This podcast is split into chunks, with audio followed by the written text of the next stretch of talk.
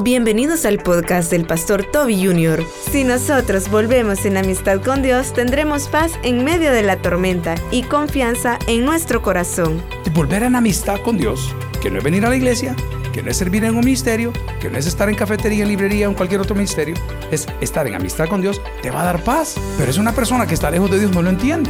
¿Cómo es que la persona que está atravesando un cáncer, que está trabajando por un problema de riñones, un problema de la vista, un problema de azúcar, la paz que Dios nos da sobrepasa todo entendimiento? Continúa con nosotros y escucha Vuelve en amistad con Dios. Abra la Biblia en el libro de Job, libro de Job, y vamos a correr a su capítulo número 22 y le tengo una propuesta vuelva en amistad con Dios. Dígalo conmigo, vuelva en amistad con Dios. Qué lindo es tener amigos. ¿Alguien dice amén a eso?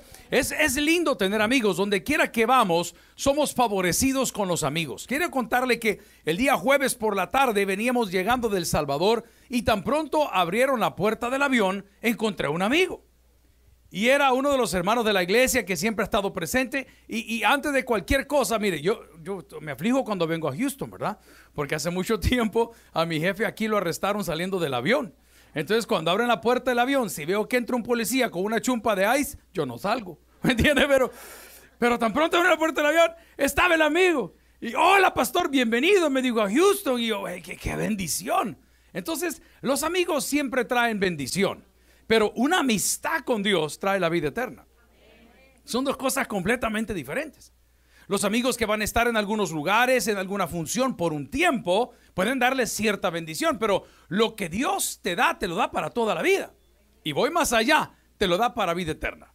Job capítulo 22, cuando lo tenga, me dice un fuerte amén, versículos del 21 en adelante. Aquí está hablando un caballero que se llama Elifaz, que nombre más feo. ¿Cómo se llama el hombre? Elifaz. Y era un problema, déjeme explicarle el contexto.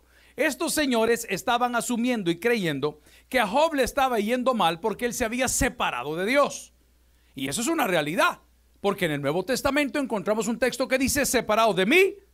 Ok, entonces estos señores estaban interpretando la realidad de Job sin conocer el contexto. Porque Dios tiene un propósito distinto con cada uno de nosotros. Vaya, a uno le quitaron el trabajo por bolo. ¿A quién fue? Amén. por borracho, amén. Y a otro le quitaron el trabajo porque Dios quiere darle un mejor trabajo. Entonces, el hecho que le han quitado el trabajo no quiere decir que usted está peleando con Dios. Dios tiene un propósito. Y lo que queremos hacer a través de la oración, de la lectura, de la adoración, de congregarnos es aprender cuál es el propósito de Dios. Leamos la palabra y dice en Job 22, 21, vuelve ahora en amistad con Él y tendrás paz. Y por ello te vendrá Demos gracias al Señor Padre y gracias por esta mañana. Gracias por los amigos que nos visitan, los que han manejado de lejos, los que han hecho tiempo para estar en tu iglesia hoy. Suplicamos que tu Espíritu Santo nos hable, Señor, que salgamos pues satisfechos, contentos, llenos de tu presencia y motivados para volver a trabajar.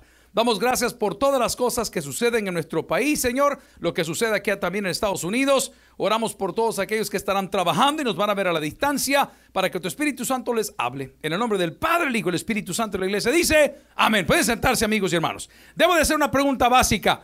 ¿Cuál en su concepto es el amigo más poderoso que usted tiene? ¿Quién es el hombre más? ¿Habrá alguien aquí que es amigo de Donald Trump? ¿No? No, pues no sé, ¿verdad? Alguien de Biden para que lo despierte. Pero habrá alguien más que, hay alguien, un amigo poderoso. Mira, ese chamaco aquí tiene poder. Mira, ese don fulano de tal, o, o es el inversionista tal, o el hombre de negocios tal. Bueno, los buenos amigos traen siempre buenos beneficios. Usted llega a algún lugar que no lo quieren atender, pero como llegó el cliente frecuente, el hombre dijo, él es amigo mío, déjalo entrar. Y lo dejan entrar hace coto. Está bien, amén. El que entendió, entendió. Pero, a ver, yo pregunto, ¿quién es su amigo más poderoso? Y voy a contestar solito. El amigo más poderoso que usted tiene se llama Cristo. Y voy a definir la amistad como lo dice la Biblia, no porque es conocido. Amigo es aquel que da su vida por otro. Y nadie va a entregar su vida por usted. Nadie. Un día estaba mi pastor David Rodríguez predicando a la congregación y él hizo alusión al sacrificio de Cristo. Entonces dijeron, el día que me digan, mira, tu hijo Timoteo tiene que morir para que todos se salven, Dijo el pastor David, ya se murieron todos. El que entendió, entendió. Porque un amigo pone su vida por uno. Entonces no le andes llamando amigo a cualquier persona. Él es tu conocido. Con los que sales a beber, con los que vas al ojo loco. ¿Cómo se llama, Julito? A mí, ah, a mí me han contado. A mí me han contado que los del consulado por allá andan. Para saber. No, a mí me han contado. Yo no sé. Pregunto, pregunto. ¿Quién es tu amigo? Hey, mira, eh, eh, es, chero. ¿ah? Y, o le habla a su amigo, mira, fulano, este, eh, ando mal, este, decirle a mi mujer que andaba con vos. Y su amigo, como es bien inteligente, le habla a su mujer, dice él que andaba conmigo. Jugado. Amén. ¿Quién es su amigo más importante? ¿Sí? Pero usted lo puede decir, pero se nota que es cierto. Porque cuando usted camina con alguien, tiene a tener la afinidad. Hay afinidad, un amigo tiene afinidad. Hey, fíjate que compré estos zapatos. Fíjate que yo compré los mismos. Mm. si son varones, mm, quizás quizá se le volteó el asunto. Pero vamos al punto. ¿Hay afinidad? Ay, tenemos un problema con los albos aquí, vean. Amén. Ya no hay piedras en la ciudad. Ya acabaron.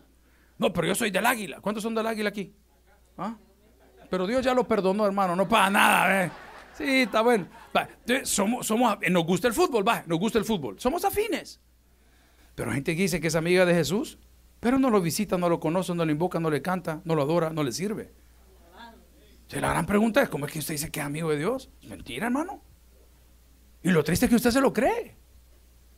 Para nosotros que somos mortales, hoy que las cosas están cambiando en, nuestro país, él es mi amigo. Mentira, amigo es el que te frecuenta. Amigo es el que te habla. El otro es conocido. Mi recomendación es que sustituyas esa idea que tenías en tu mente de que fulano es tu mejor amigo para que entiendas que tu mejor amigo es Cristo. Déjalo en tu corazón. Lo dice la palabra, maldito aquel que confía. Bien, pero ¿por qué puedo llamar un buen amigo? En primer lugar, lo está diciendo el texto, porque cuando vuelves a amistad con Dios, por ello te viene bien. Los jóvenes no logran entender esto y les entiendo, porque el evangelio que sus papás les han presentado es un evangelio que castra su manera de ser. No los dejan ser. Los cortes de cabello de hoy son distintos a los de antes. Mire, tengo fotografías de cuando tenía 15, 20 años, no las quiero volver a ver. Horrible. Hermano, ¿usted se acuerda cuando escuchaba la flans? Ay, hermana, cálmese. ¿Ah? Me enamoré de ti. Y de noche y de día. Ni la hermana Patti había nacido, imagínense. Las modas cambian y nosotros los papás que fregamos a los hipotes. No te cortes el pelo así, no te vistas de esta manera, el Señor te va a castigar, venite a la iglesia. Mire, si a usted le arruinaron su vida, no le arruine la vida a sus hijos. Ellos quieren el corte de peso pluma, amén. Qué horror, hermano. Yo no sé qué pasó aquí en Estados Unidos, que hay ciertos cortes de cabello, el Edgar se llama. Así se llama el corte. Quiero que me haga un Edgar. ¿Qué es eso? El problema es que por tener la amistad con Dios te va a venir bien. Porque Dios no se impone, te convence de pecado. Es, yo amo eso de Dios. Ah, cuando yo me reúno con alguien de mi equipo, me da cólera. Que me, es que usted tiene que hacer esto. Pues te voy a decir una cosa, no lo voy a hacer. Aunque esté equivocado, no lo voy a hacer. ¿Por qué? Porque no quiero hacerlo. Pero cuando llega el de mi equipo y me dice, hey pastor, este la regó, brother. Mire, estuvo muy fuerte lo que dijo en el, en el culto. Mi primera reacción ¿qué te importa? vamos al va. Pero, de repente digo, mira, fíjate que sí, tienes razón. Tienes razón. Vea que es distinto. El Señor no te anda golpeando todo el día con la Biblia en la boca, por eso nadie viene. Por eso nadie sigue a Cristo. Porque nosotros somos, somos religiosos, no somos cristianos. Y queremos hacer entrar a la gente a nuestra cuenta, a nuestra iglesia, a nuestro evangelio y no al evangelio de Cristo. Se lo voy a poner de una manera bien amplia y bien aguada para algunos teólogos que son conservadores, pero curiosamente sus iglesias no pasan de 30. Ahí se las dejo. Solo él, solo él es salvo. Nadie más puede ser salvo. Solo él puede ser salvo. Solo él tiene la razón. Solo él interpreta la Biblia. Es curioso ver cómo Dios nos convence de pecado que quien no cambió es porque nunca fue salvo. Así de fácil aunque se ponga la camiseta del equipo del Real Madrid, por dentro usted juega Ajax.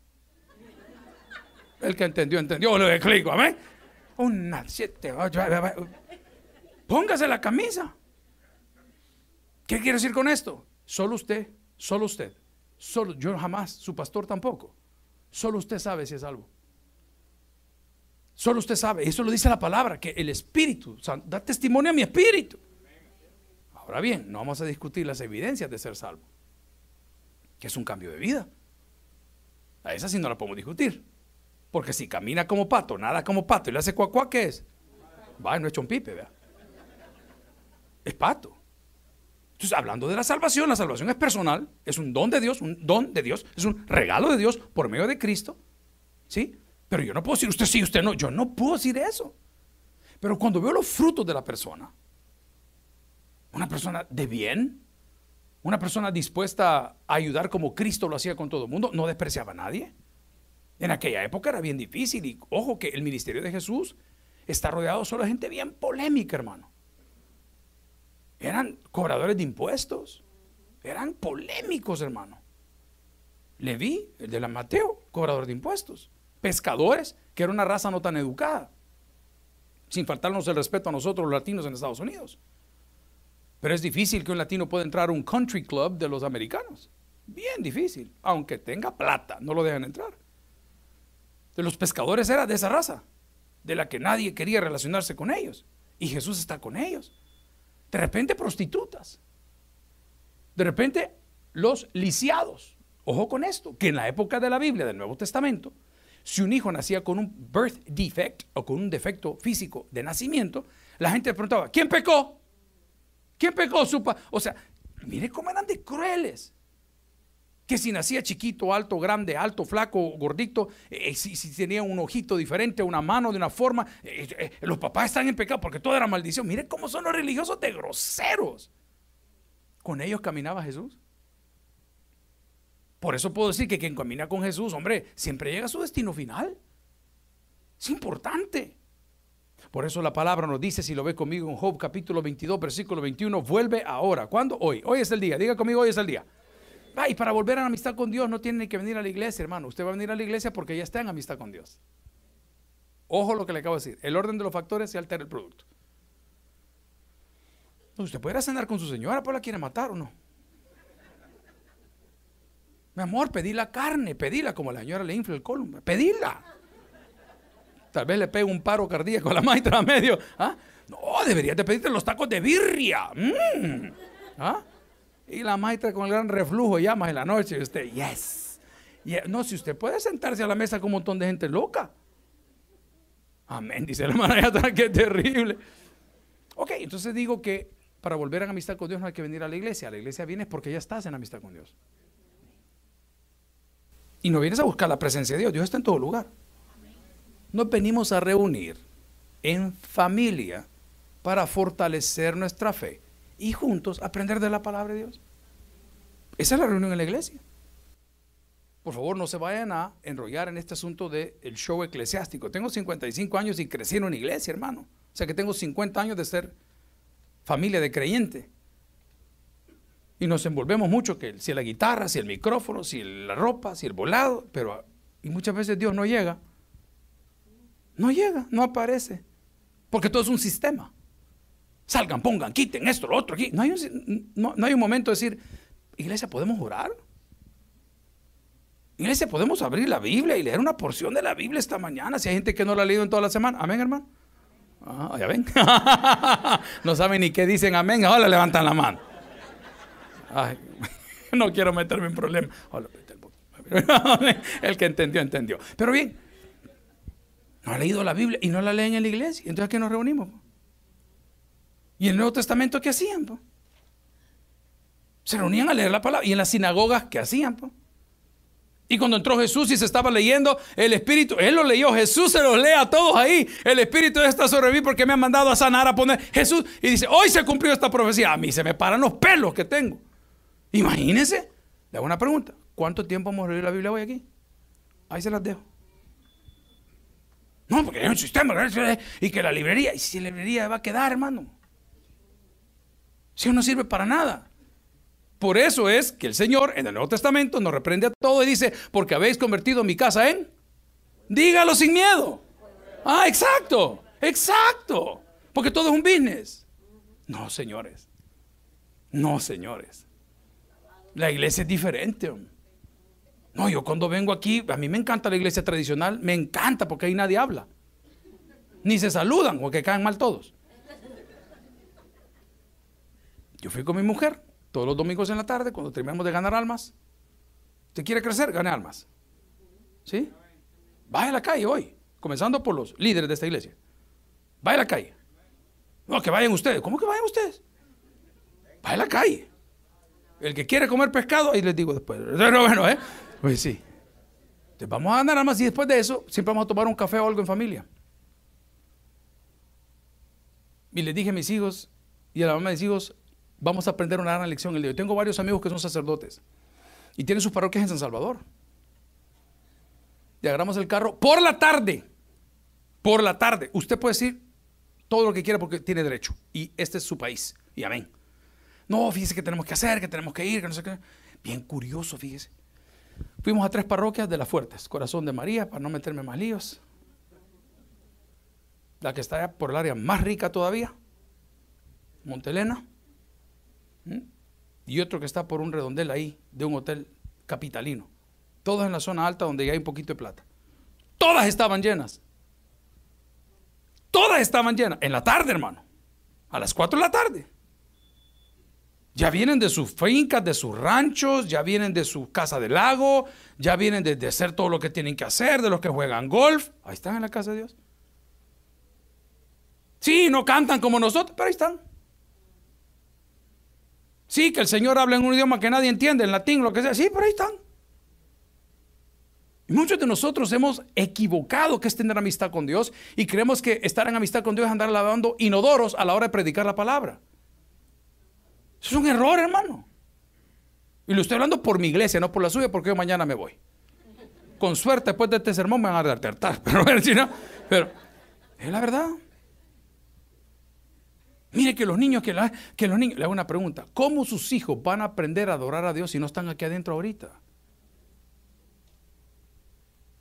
Los niños allá, a los niños les dieron churro, a los niños les dieron pan, dele Biblia, hermano, dele Biblia, que canten con usted aquí, que el domingo pasen a dirigir los niños y ore un niño, que vean lo que sus papás hacen. No, pero los hemos aislado para entretenerlos. Y el cachú nos aplaude porque estamos perdiendo generación tras generación tras generación. Porque los tenemos aparte. Porque no tenemos una amistad con Dios. Cuando hay amistad con Dios, dice, aquí está diciendo Elifaz, que era un súper crítico de Job. Lea conmigo lo que dice el versículo 21. Vuelve ahora en amistad con él y por ello tendrás. Vaya cosa. Segundo. Paz. Hermano, en nuestros hogares les hace falta mucha paz. Si ni el gato le habla a usted. Pues. Usted le compra la comida, le ha comprado cama, le ha comprado juguete, ni lo ve el hombre ahí está el gato viendo para otro lado cuando usted. Y por en la casa no hay paz. Todo es un pleito. Todo es pleito. Porque no queremos lo que hace el Espíritu Santo de convencer de pecado, sino que queremos imponer un sistema. Yo a los críticos, que son muchos, les he pedido un favor y no he logrado una respuesta. Porque nos ponen en el asador por todas las cosas buenas que se están haciendo. Dijimos que hay cosas malas, no dijimos que no las hay, siempre las hay. Pero cuando exaltamos lo bueno, nos agarran de frente. Le digo, mire hermano, hágame un favor. En vez de criticarme, ¿por qué no me hace una propuesta? ¿Por qué no me invita? Y me dice, hey, mira, yo no lo haría así, pero haría esto. Ah, excelente. No, mira, pastor, te equivocaste, pero búscale de este lado. Excelente. Hace poco le hablaba a un pastor que es, bien duro, él es durísimo. No se preocupe que todo lo que uno siembra cosecha. Si usted le enseña a su congregación a odiar, a usted lo van a terminar odiando. Si usted le enseña a la gente a criticar, a usted lo van a terminar criticando. Es una ley natural. Todo lo que el hombre sembrare, eso también se gana. Entonces le hablaba al pastor que despotricaba y que En la época mi jefe también hubo otro, de la misma línea. La misma seis o siete llamadas, Liz. Nunca le un teléfono. Hablé con su asistente, hablé con todo. Mira, ¿me podés conectar? Mira. Yo, propone, pues. El Señor nos propone el día de hoy que si nosotros volvemos en paz con Él o en amistad con Él, vamos a tener paz aquí adentro, mire, en el corazón. Dicen, eh, a ver, ¿cuántos han volado alguna vez? De algún estado para acá. Ok, bien, vamos a A mí me da miedo la turbulencia. Por naturaleza. Yo cuando veo entrar a mi suegra, yo tiemblo.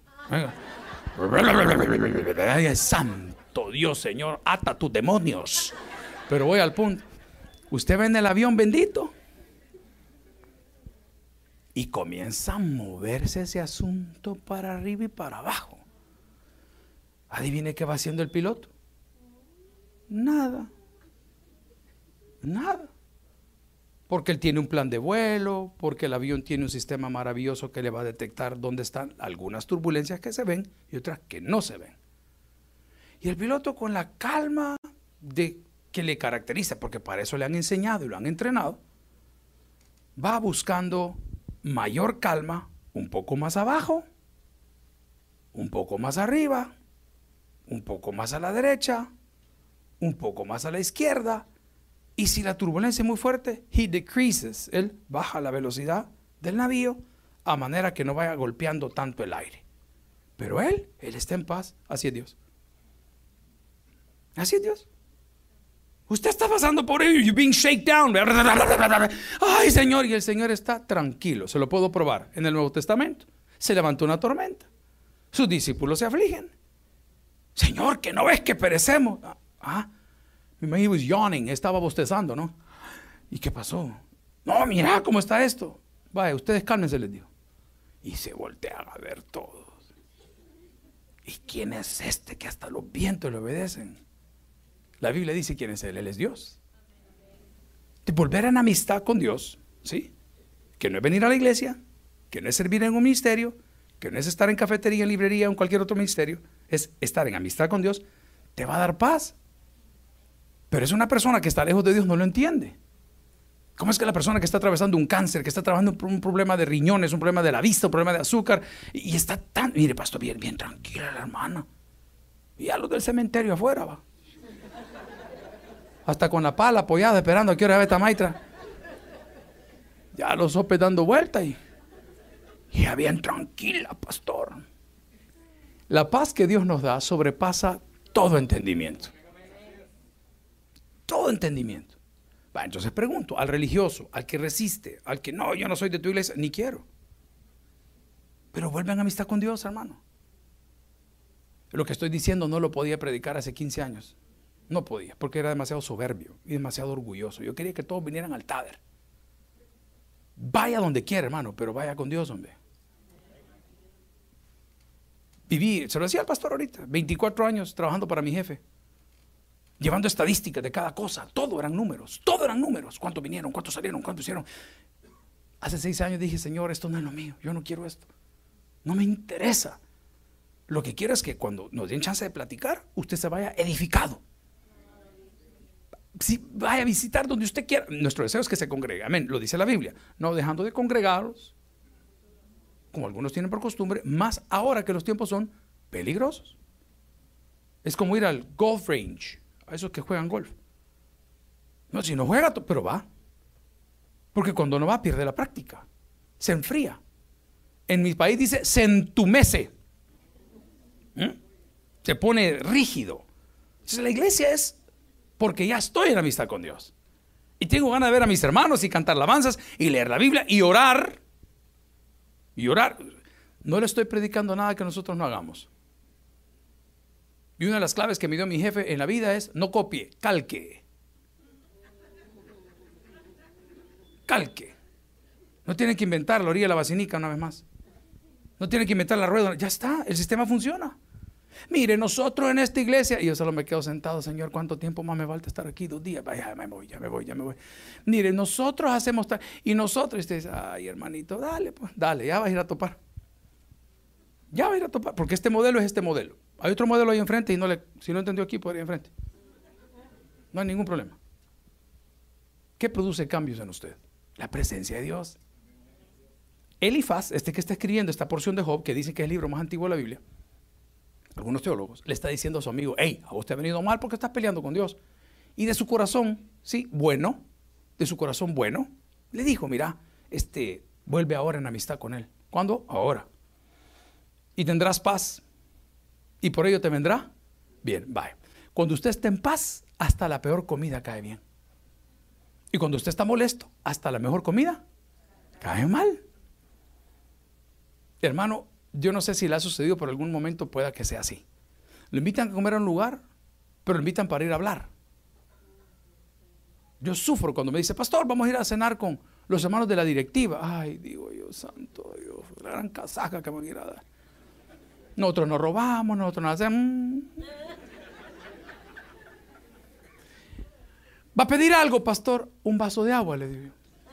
¡Coma! ¿Y cómo si no dejas de hablar? Nunca le ha pasado. Mira qué feo es. ¿Quiere que vamos a hablar? Vamos a hablar. ¿Quiere que vamos a comer? Vamos a comer. Ahí en mi pueblo dice, vamos a hartarnos. Pero por favor, sin paz en el corazón, nada tiene buen sabor. Nada tiene buen sabor. Hay hombres en la casa de Dios como Old Spice, hombres, hombres. No, no sabemos, hermano. Andan dos que tres unicornios por ahí, pero llenos de glitter, amén. Está bien, es su problema, hermano. No pasa nada. Bien, voy al punto. Cuando, como hombre, usted ama a su mujer, hasta las locuras que hace dan risa cuando se le olvida, le da risa, ay, mi niña tan jugada, diciendo eso. Ay, sí, qué divina, mira. Amor, no cocinaste. Sí, sos boba. Pero cuando usted anda con el cuchillo fuera semejante a la gana no sé por qué te pagué el coyote. Pero vamos a la palabra del Señor. Perdón porque llegaste legal. ¿Verdad? ¿Verdad que cuando hay paz todo cae bien? Entonces, ¿qué te dice el Señor? La paz que Él te da sobrepasa todo entendimiento. O sea, la gente no va a entender, pero usted va a tener paz y va a saber disfrutar sus temporadas. Hoy venimos con el pastor, 9 de la mañana, me dice, pastor, yo por usted a las 9. Había llovido. Por lo menos ahí, a unas par de cuadras había llovido. Entonces no salimos a caminar ni a hacer ejercicio, nada. Bueno, pasamos por el café. Y me dice el pastor, aprovechemos, me dijo, quiero pasar por el cajero. Bueno, dije, va a ser de bendición la mañana. Está bien, amén. Padre, habla. Pasamos por el cajero. Vamos al cajero. Y damos la vuelta. Y no había cajero ahí, sino que era un banco, pero no había cajero. Bueno, está bien. Pasamos por el café. Pasamos un segundo cajero. Y antes de entrar al cajero, el hombre abre su billetera para pasar por el cajero y no andaba la tarjeta. Pero como veníamos hablando y gozándonos y veníamos para el culto, no pasó nada. Si hubiese sido lunes, a las 7 de la mañana, yo tengo que estar en el aeropuerto a las 9, y él le agarra de ir con un cajero, y no anda la tarjeta, yo me lo sueno. No, yo le pego. No, no, vení para acá, Joséito. Pa, vení. ¿Qué te pasa? Vale. Ok, la paz que pone Dios en el corazón es una paz que sobrepasa todo entendimiento. Porque hay gente que no logra entender que por eso se quieren quitar la vida. No tienen paz. Entonces ahogan sus penas con alcohol, ahogan sus penas en un casino. Los hombres quizás son poco entendidos, ahogamos nuestras penas con otras mujeres. Amén, dice que el amén, santo Dios. Y ni para una le alcanza. Pero bueno. Andamos, esa, ese, falta de paz, es ese consumismo que usted y yo tenemos, el consumismo. ¿Verdad? No hablo del consumismo vestido, su mismo marido, su mismo, no, el consumismo. No habían entendido. Ah. Ese consumismo es falta de paz. Hay gente que tiene 20 años de estar aquí y sigue hablando que quiere estar allá. ¿Y por qué no se va? Pues? solo voy a tirar algo porque ya me voy. Ustedes saben de dónde viene nuestro país y saben dónde está. Vamos bien. Aunque uno se enoje, ni modo. Si es que nada es perfecto. El día que ustedes tomen esas medidas aquí, esa criminalidad que nadie controla va a parar. Va a parar. Ni que le quepa la menor duda. Qué triste ver California que entra un muchacho frente a los policías, frente a los atendentes de la tienda, arrancar un montón de cosas, se los echa en la bolsa y nadie le haga nada. ¿Y qué le pasa, hermano? Hágalo en Texas. Hágalo en Texas. Métase a la propiedad privada de un finquero gringo. Métase. Dos al papá. Sorry. Sorry. 911. Vaya. Perdóneme si está en la Biblia, así que yo no entiendo cómo estos hacen, hacen leyes para que le funcione su sistema. ahí están revolviendo todo ese montón de locuras que no funcionan. Solo le digo. Pero que usted esté aquí todo el tiempo llorando estar en otro lado, mejor vaya a ser otro lado y sea feliz, hermano. Eso pasa con, con, el cristiano de hoy. Está en Cristo, pero está llorando el mundo. Mira, hoy es el Super Bowl. Ah, si quieren nos vamos a echar un par. Su mente está ahí, ¿por qué no va para allá, hermano?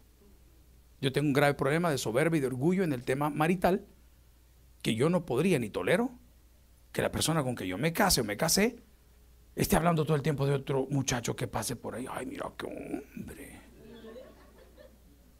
Ay, mira fulano. ¿Alguien me entendió? Vaya, entonces lo mismo es en Cristo. Estamos en Cristo y siempre estamos hablando del otro lado. Es que yo antes, es que yo, es que no, ahora usted es una nueva criatura. Y no solo esto, dice que las cosas viejas. Y no solo eso, sino que aquí todas son hechas. Entonces, ¿por qué no las descubre y por qué no las disfruta? Ahí tiene el par de zapatos nuevos en caja, hermano. Y no se los ha puesto porque usted los va a estrenar cuando vaya a Usulután. Imagínese, santo Dios. ¿Ah? Va a llegar a viejo y nunca los va a estrenar. Póngase a tonteras, hombre. Este dinerito lo estoy guardando. Ay, hermano precioso, su yerno lo va a disfrutar. Yo a mi papá le preguntaba, mira papá, le digo yo, ¿y vos por qué vas a comprar ese carro si, ni, ni, lo manejas? Es que en el cementerio no venden. Amigo, cuando viene la paz de Dios a tu vida, no importa la temporada donde estés, vas a disfrutar la temporada. Por dos razones. La primera, porque Dios la permitió. Y número dos, porque nada es para siempre. Si es una temporada de, dolor, tranquilo hermano, tenga un poquito de paciencia. Ya va a ver lo que pasó con esta historia, que los que no leen mucho o, son nuevos, tal vez no entienden un poco de Job. Pero este hombre aguantó temporadas duras y era un hombre recto. Eso prueba que el evangelio de la prosperidad es falso. Eso prueba que estos farsantes que andan diciendo, decreta con tu palabra y tu palabra. Hermano, por favor, maduremos, leamos la Biblia, hermano. Hay cosas en los contratos que aquí hay que andar bien buzo. Yo no vivo aquí, solo los admiro y los veo. The fine print. The fine print. La letrita chiquita. Ahí está la clave. Mira, Midway Ford, donde te entregamos tu vehículo. 500 dólares down. Ven, Midway Ford. Hoy en el Super Bowl sales con carro nuevo. Termina eso y dice: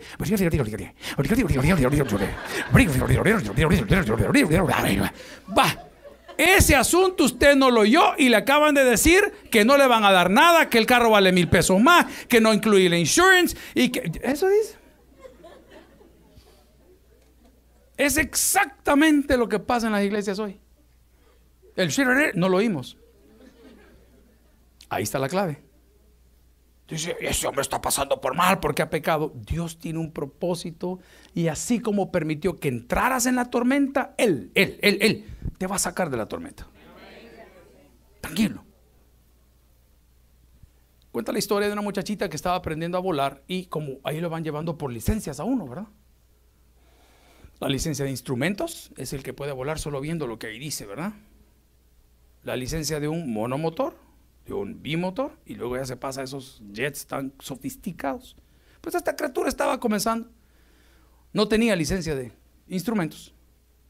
Y de repente se atravesó un nubarrón de esos que aparecen aquí. Mira, hay sol y en 10 minutos está oscuro, igualito. Y la cipota terminó perdida. Entonces da la clave, ¿verdad? Que Mayday, Mayday, Mayday. Y dice, I'm lost, estoy en medio de una tormenta, no sé dónde estoy. Estaba volando para tal lugar y no sé dónde estoy.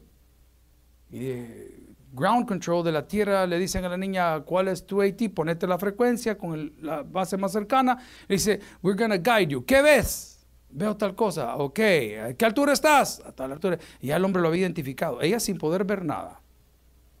Hasta que el ground control, el de la tierra, logró sacarla del nubarrón y la muchachita cuando sale al luna, ¡pum! está el aeropuerto más cercano. Ese es Dios. Tú no lo puedes ver. Pero él sí sabe dónde estás. ¿Y qué necesito? Ponga la frecuencia cabal, hombre. Ponga la frecuencia. Él lo va a guiar hasta salir de la nube. Entonces, la pregunta sería, ¿qué pierdo volver en amistad con Dios? Nada, hermano. Nada. Claro, la religión como exige, como exige. A mí me aflige la religión como exige. Porque yo fui ese hijo. Córtate el pelo así, no te vistas de esta forma, no te vistas de la otra, no hagas esto. Pero yo no quiero hacerlo por miedo, quiero hacerlo por convicción. Se lo cuento porque lo he pasado en mi casa, donde hemos hecho un intervention con uno de nuestros hijos. Y cuando lo topamos al muro, escuchar a un muchacho que le diga, usted a la gente no te respeta, te tiene miedo. Dice, uy, ¿qué hice mal? Me impuse golpeabas esto, no, aquí yo le doy de cabeza. Uy, de repente me di cuenta que podía ser amado sin imponerme. ¿Y ahora qué hago? Sugiero y pongo reglas claras. La Biblia lo dice, la paga del pecado es muerte. Reglas claras. Más la dádiva de Dios es vida eterna en Cristo Jesús Señor nuestro. ¿Qué dice la Biblia? El que pecar es morirá, dice. reglas claras. Más Dios muestra su amor para con nosotros en que siendo un pecadores. Reglas claras. Pero lo que quiero pedirle y proponerle el día de hoy es que vuelva a visitar, que vuelva a compartir, que vuelva a buscar, que vuelva a platicar con ese Dios que hemos dejado a un lado. ¿Por qué lo hemos dejado a un lado? Por el sistema. Por el sistema. Le voy a hablar desde el punto de vista de predicador. Las cosas administrativas, como esta iglesia que es grande, son fuertes. Hay mucho por hacer que se reparte la comida, que se visitan los ancianos, que se le ve al hermano fulano, que tiene eh, son muchos. Pero eso no puede quitar la visión del líder de la palabra de Dios. Por eso están los diáconos. Para eso se nombraron los diáconos. O el pastor asistente. Para que quien lleva la cabeza de la iglesia local tenga tiempo de meterse con la palabra de Dios. ¿Cuál ha sido mi error? Hablo por mí. Que como siempre fui administrativo, estaba metido en la administración, ¿eh? pero no estaba metido con la palabra. Y de repente me sentía tan cansado y tan harto de las cosas que suceden que decía, Señor, ¿y qué me pasa? Claro, estaba lejos de Dios. No estaba con su palabra. A mí me encanta, de ahí nació el bendito consejo de hoy. No sé cuántos años van ya. De esas batallas horribles que usted no haya ni para dónde agarrar. Y dije, bueno, si yo tuviera alguien que me despierte con un consejo, un consejo ¿Cuánto vale aquí una cita con un abogado migratorio? Cientos de pesos. Por media hora. Solo entra y ya lo vacunaron. Porque él tiene sabiduría. Con un contador, ¿cuánto vale? Pero si nosotros apreciásemos el tiempo de Dios como apreciamos el tiempo de los hombres, las cosas serían diferentes. Mi propuesta el día de hoy es que visite, que comparta, que busque, que conozca que frecuente a Dios en su vida. Y voy a seguir leyendo. Y dice, vuelve ahora en amistad con Él y tendrás paz. Y por ello te vendrá bien. Atención, no solo es ser amigo, es respetarlo. Ve el versículo 22. Toma ahora la ley de su boca y pon sus palabras a dónde. Sí, no es que, hey, nosotros mocheros, pero cuando da la vuelta ya comienza a criticarle, a hablar un montón de cosas. No, es de respetarlo. Estar en amistad con Dios es respetarlo. Pero no termina ahí la bendición. Y dice el versículo 23, Elifaz está hablando. Si te volvieres al... Perdón, ¿cómo le llama a Elifaz? hay gente, yo admiro los varones y muchas mujeres que saben hacer de todo, hermano. Aquí hay hermanos que saben arreglar tuberías, saben hacer techos, saben poner de todo. Bailan en tubos. Eh, gente capacitada. Qué bárbaro. No, pastor, yo lo arreglo. Hermanita, no le echo el cambio de aceite al carro, yo lo cambio. En serio. No, yo le corto la yarda. Santo Dios. No, yo también hago quinceañera. Ay, qué horror. Mariachi, bombero, 911, policía, pastor. Qué bárbaro. Va, ¿ya entendió la, el omnipotente? Todo lo puede. Entonces, ¿para qué va a andar buscando otra cosa en otro lado? Yo quiero, hermana, si usted es soltera, que escoja un hombre completo. Uy. Por allá dice el Señor. un hombre completo. Pero esos inútiles de hoy no, hermano. Sin inglés habla. Vamos a la palabra del Señor. Total. Dios es completo, hermanos. Por eso es que quien le conoce no le abandona. Estoy siendo bien cobarde en lo que estoy diciendo, pero es verdad. Quien conoce al Señor no lo abandona. Si lo abandona, es que nunca lo conoció. Es tan fácil, sencillo, mm, lógicamente entenderlo, ¿no? ¿Cómo le puede llamar usted al amor de su vida? Pues porque la conoce o lo conoce. Y dice, yo no necesito nada más que esto. Los jóvenes, que no es el día, a ver si hacemos con el pastor allá un campamento juvenil de chaburrucos. Amén. De cuchipapis.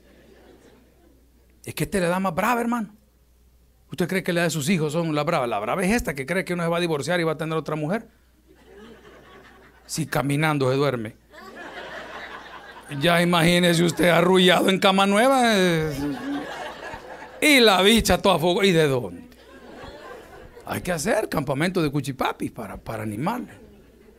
Pero ¿por qué le digo esto? Amigo y hermano, porque si nosotros tomamos la ley de Dios en nuestro corazón, vamos a cometer menos errores. Y otra vez voy al principio. Y siempre vamos a tener paz porque tengo la ley de Dios. Hay ciertos memes que no se pueden compartir, aunque son chistosísimos. Yo amo la locura, pero no puedo porque sé que mi amigo se va a sentir ofendido. O sé que mi otro amigo no es tan fuerte en la fe. Entonces cuando le, le mando, le envío el meme o el chiste, que me da risa a mí, pero a él lo puede perjudicar. Haga lo mismo con los chambres, señora. No, usted lo digiere que la fulana anda con. Usted, usted lo digiere, pero cuando usted se lo cuente a otro, no va a tener la misma madurez y le va a estropear su vida espiritual. Y por eso dice la palabra, también, pues no me la voy a separar. Ay de aquel que haga tropezar a uno de mis pequeños. Mejor le fuera amarrarse una piedra de molino que es bien grande y tirarse al fondo del mar. Entonces, va, fíjese que todo suma a que va a tener paz. Una persona prudente tiene paz. Una persona ordenada tiene paz. Una persona humilde tiene paz. Una persona justa tiene paz. Una persona que no ofende a nadie duerme tranquilo. Se lo resumo en uno que dicen en mi país, El Salvador. El que nada debe, pero no termina ahí. El tiempo se nos acaba. Vaya conmigo al versículo 20. Uy, no, hombre, sigamos en el 23. Hay un punto más importante. Si te volvieres al omnipotente, ¿serás que dice la palabra? Va, eso se habla, se explica solo. Pero la otra parte me encanta aún más. Alejarás de tu tienda. Va. No, si no ha llegado. No es que, ah, no. La aflicción es, ese mal vendedor no te va a hacer daño. Yo le tengo pánico aquí entrar a las ventas de autos. Lo he manifestado varias veces. Yo le tengo pánico, hermano. Porque esa gente está entrenada para vender y le dan una casaqueada, ¿entienden el verbo? En inglés se dice casaquears. Le dan una casaqueada. Que este es el carro que usted necesita con el interés. Y le pegan una dormida, hermano. Y luego vienen a la segunda etapa cuando dicen, no, no, no, no, si no me da este precio no lo compro. Espérame, voy a hablar con mi manager. Y ya los dos desgraciados afilando los cuchillos como lo destazan a usted, ya son dos. No, espérate, déjame hacer una última llamada. Déjame Y, va a pasar cuatro horas sentado con el animal. Pero cuando usted es una persona justa, ¿sí? Dios pelea por usted. Y ese vendedor que también es latino, que también es latino, que sabe cómo usted llegó aquí porque él llegó de igual manera. Dice, no, hombre, no le vendamos el servicio de bumper to bumper quitémosle la seguridad de los rines y las llantas, quitémosle la garantía del aire que respira dentro del carro, unas casacas que avientan aquí, hermano. ¿Por qué? Porque ve la justicia en su corazón. Por eso ya no va a haber aflicción.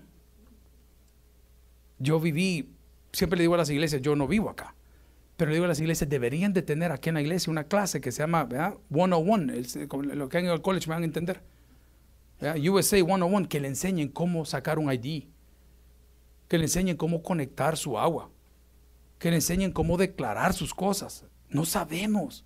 Yo fui víctima de eso. Llegué a la Florida sin conocer a los 17 años, hermano. A la mayoría de edad aquí son 21 en Houston también, todos Estados Unidos, 21, ¿verdad? Pero me llegué a los 17. A querer comprar carro, a querer, mire, a mí me agarraron, me desplumaron en mes y medio, no tenía nada. Lo doy un ejemplo. Hay una cadena de gimnasios que se llama Valley Sports Center. No sé si todavía existe por acá. Hoy son LA Fitness y estas cosas grandes. Antes se llamaba Valley Sports Center. Y yo era un joven, un niño soñador y veía a estos muchachos grandes y decía, yo voy a ser un animal como ese, ¿verdad? Y yo traía mi platita en la bolsa y llegué a la Florida y a escasas cuadras de la casa Pues había uno. Y me fui caminando al lugar y le digo al tipo así en, el medio inglés, hey, y voy viendo esas cosas que en El Salvador no se veían, ahora ya hay. Oiga el Señor. Está llorando porque no cambian. Amén. Pero bien. El gimnasio con piscina calefactada. Estoy hablando hace 30 años, hermano. Un lugar donde usted agarraba una toalla porque dice que hizo, wow. Entonces vengo yo le digo, bueno, me gustaría inscribirme para venir en el día. Usted me va a entender más adelantito. No sabía cómo se trabajaba aquí. Y yo quiero venir. Ah, no, el tipo me dio una bailada. Es americano, todo fit. Sí, me dijo no sé qué. Y mira, le digo, entonces me hizo pagar hace todos esos años, escuche bien, 450 dólares. Serían 2 mil pesos hoy, bye, por un membership. Yo no, como no sabía. Y solo me dijo, dame tu número de social y dame tu número de tu tarjeta. Se va a descontar automáticamente. Vengo yo y en la ilusión que uno cree que por pagar, como unos creen que por venir ya son cristianos. Hay gente que cree que por pagar ya van al gym. Amén. Y pagué. Y al día siguiente llego yo y veo al mismo muchacho ahí adentro y digo, ¡ay! Le digo, fulano, eh, ¿can you guide me? ¿Can you help me? ¿Me puedes guiar o ayudar? Ah, no, me dijo, that's an extra fee. Ese es un cargo extra. Mi hermano, yo a esa edad de joven, yo me sentí tan enganchado, desilusionado, timado. ¡Qué terrible! Necesitan a alguien que nos enseñe a hacer las cosas y ese alguien es Dios. Igual en las iglesias hoy. Necesitamos a alguien que nos enseñe cómo adorar a Dios, no cómo ser parte de un sistema. Alguien que me enseñe cómo hablar con Dios, no ser parte de un club exclusivo. Porque la palabra me garantiza cuando dice, si te volvieras al omnipotente serás edificado y al hablar de la tienda tu aflicción. Atención al 24, tendrás más oro que tierra. Atención con esto para los que les gusta la prosperidad. Dice la Biblia que mejor es el buen nombre que la mucha riqueza. Hoy, aplíquelo ahora aquí. Vas a tener un nombre. No, mira, cómo ha cambiado fulano. Yo no entiendo esto del crédito, me lo han explicado José y sus amigos, siempre me explican, con Julio, todo me explican del crédito acá. Yo no entiendo esa locura que if they run your credit, le bajan puntos y le chequen. yo no entiendo eso. Si, son mis números, digo, ¿cuál es un crédito correcto? Ah, un 7 para arriba, un 8 es un crédito perfecto. No entiendo cómo le dicen a usted, llévese un carro, cero intereses. ¿Y cómo hacen eso? Solo venga y firme. Ellos tienen un sistema. Y ese sistema es el que respetarlo, es el de aquí. Pero aquí en Estados Unidos, hablando de crédito, el buen nombre pesa más que la mucha riqueza. Usted tiene un buen crédito, le dan lo que quiera. Hoy se lo dan. Hoy se lo dan. Va, hoy léalo así, dice la palabra, porque tenemos que terminar. Tendrás más oro que tierra, buen nombre, y como piedras de arroyos de oro de Ofir. Versículo 25, y aquí cerramos. El poderoso será tu defensa, y tendrás que dice, esa es la parte que todo quiere. ¿Ah? Vaya, pero Él va a ser nuestro defensor. Bien, ¿quién es nuestro defensor? Dice la palabra, su Espíritu Santo. Él es nuestro defensor. Intercede en y por nosotros con gemidos indecibles, con palabras que nadie comprende. Y la gente cree que gemir es venir a hablar jerigonza. Son cosas que ellos hablan. Por ejemplo, cuando papi y mami se voltean a ver, con un pujido lo dicen todo, ¿o no? Mm. No es lo mismo que... Mm. ¿Entiendes gemidos indecibles? Pero ustedes entienden bien. Va, el Espíritu Santo intercede por nosotros con gemidos indecibles. ¿Qué le hace la niña? Mm, mm. Pujidos indecibles. Es lo que hace el Espíritu por nosotros. Mi propuesta del día de hoy es que volvamos a la amistad con Dios. Volver a la amistad con Dios no es asistir a la iglesia. Volver a la amistad con Dios no es servir en la iglesia. Volver a la amistad con Dios no es ser parte de un sistema volver a amistad con Dios es declararle a Él mi Rey y Salvador. Es decirle, Señor, no soy nada si tú no me ayudas. Y aunque esté atravesando por esa tormenta, yo sé que de ground control tú me vas a encontrar ahí arriba más allá a la pista más cercana para aterrizar. ¿Qué sucedió? Déjeme ir a Job. En el último de los capítulos, en el 42, le habla la confesión y justificación de Job. Y dice la palabra en el capítulo 42, respondió Job a Jehová y dijo, yo conozco que todo lo puedes y que no hay pensamiento que se esconda de ti. ¿Quién es el que oscurece el consejo sin entendimiento? Por tanto, yo hablaba lo que no entendía.